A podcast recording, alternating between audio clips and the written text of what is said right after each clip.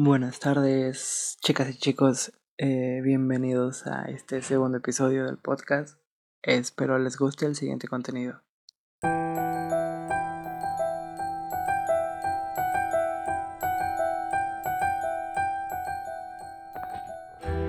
El bien y el mal, el cielo o el infierno, los ángeles o demonios, Dios o el diablo.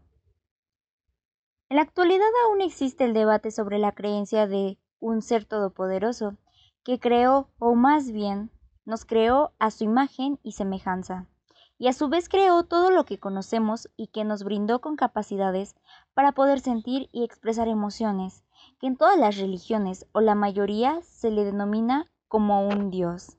Pero, si existe un bien, como contraparte también debe de existir por pura regla de tres un mal en el cual en este caso se le denomina casi por todas las creencias como un diablo, y él es el responsable de todo lo malo que pasa en el mundo, en la vida de las personas, y él es el principal responsable de los actos malvados que los seres humanos ocasionamos a la sociedad.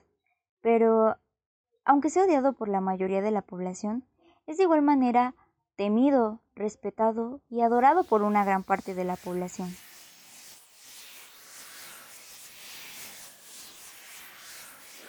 Ahora, teniendo un poco más de contexto, en base a este tema, nos dirigiremos a investigar sobre los demonios, unos seres o espíritus impuros, los cuales pueden causar una posesión demoníaca y pueden ser expulsados por un ritual de exorcismo. Y en este capítulo hablaremos sobre los exorcismos que se han realizado, principalmente los que realizó el Papa Juan Pablo II y que hasta el día de hoy ni el mismísimo Vaticano no ha podido desmentir.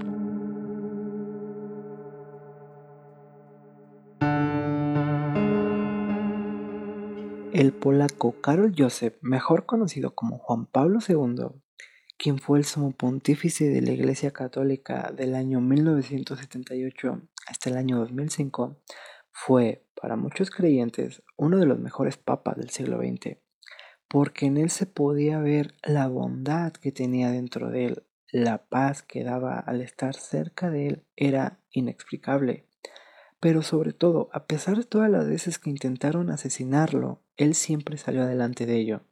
E inclusive, él perdonó a las personas que intentaban asesinarlo, por el simple hecho de ser una persona iluminada por el mismísimo Dios.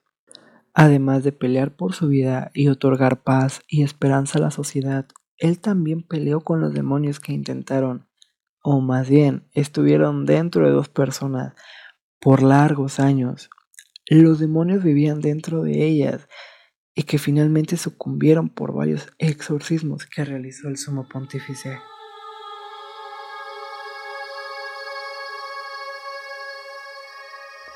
El primer caso que el Papa realizó un exorcismo fue en el año de 1982, un domingo de Ramos. Cuando el Papa por parte de un obispo italiano, que a él le pedía realizarle un exorcismo a una mujer italiana denominada como Francesca, la cual ella al llegar a la audiencia del Vaticano, su conducta era completamente agresiva. Golpeaba y gritaba tanto a sus familiares como a los obispos y autoridades del Vaticano. Al llegar a una parroquia privada en el Vaticano, ella empezó a retorcerse, a hablar con lenguajes extraños que la mujer no conocía y no sabía de su existencia, cuando el sumo pontífice empezó a rezar e iniciar con el exorcismo, este acto duró aproximadamente como cuatro horas, pero no fue el último que se le realizó, sino que para poder expulsar al demonio que tenía la joven, tuvieron que pasar cinco años para que la mujer volviera a sentir una paz y tener su cuerpo completamente libre de todo ser.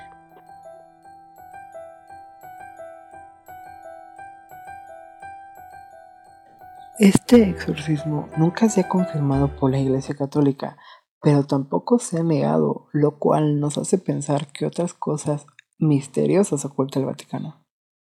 Años más tarde, en el año 2000, el sumo pontífice tuvo que lidiar con otro episodio demoníaco, pero a pesar del anterior mencionado, este acto sí está confirmado por la mismísima Iglesia Católica.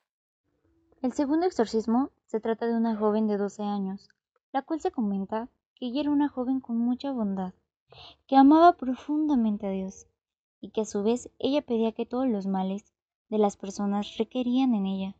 Pero al pedir eso, obviamente no sería algo bueno para la joven. Sus familiares comentaron posteriormente que ella doblaba sus huesos, que se escuchaba cómo se retorcía. Su hermosa voz, de un momento a otro, empezaba a escucharse una voz gruesa, tenebrosa, que a su familia le causaba mucho miedo.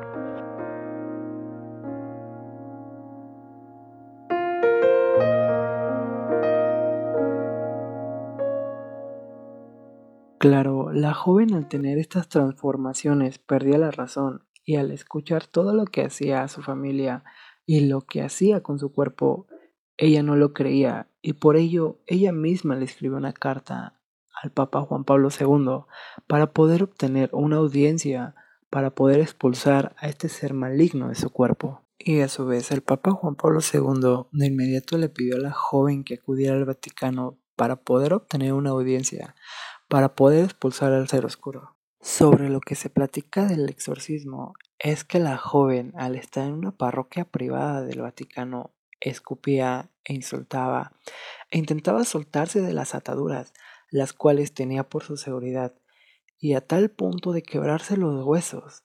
Pero lo más impresionante es que al rociarle agua bendita, ella gritaba y tenía una mirada oscura y demoníaca.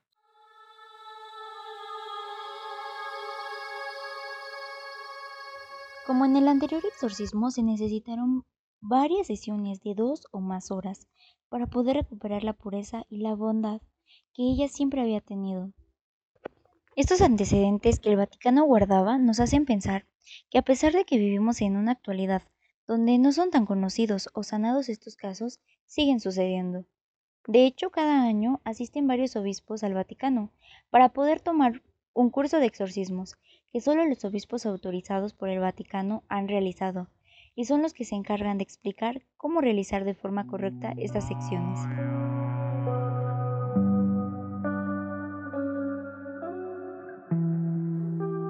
En la actualidad, este tema es bastante contradictorio porque se tacha como un ritual oscuro para, entre comillas, curar a una persona de una posible enfermedad mental, ya que la ciencia asegura que estas personas sufren de enfermedades mentales y solo son actuaciones muy creíbles que realizan estas personas.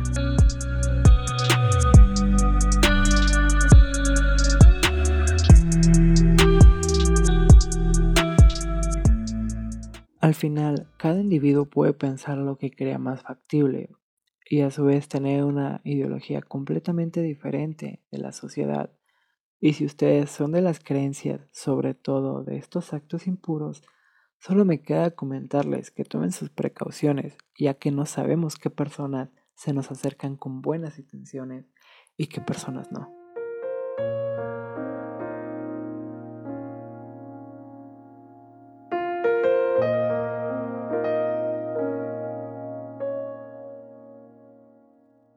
Esperamos que este segundo episodio fuera de su agrado y comentarles que para este episodio tuve la colaboración de Joana Islas.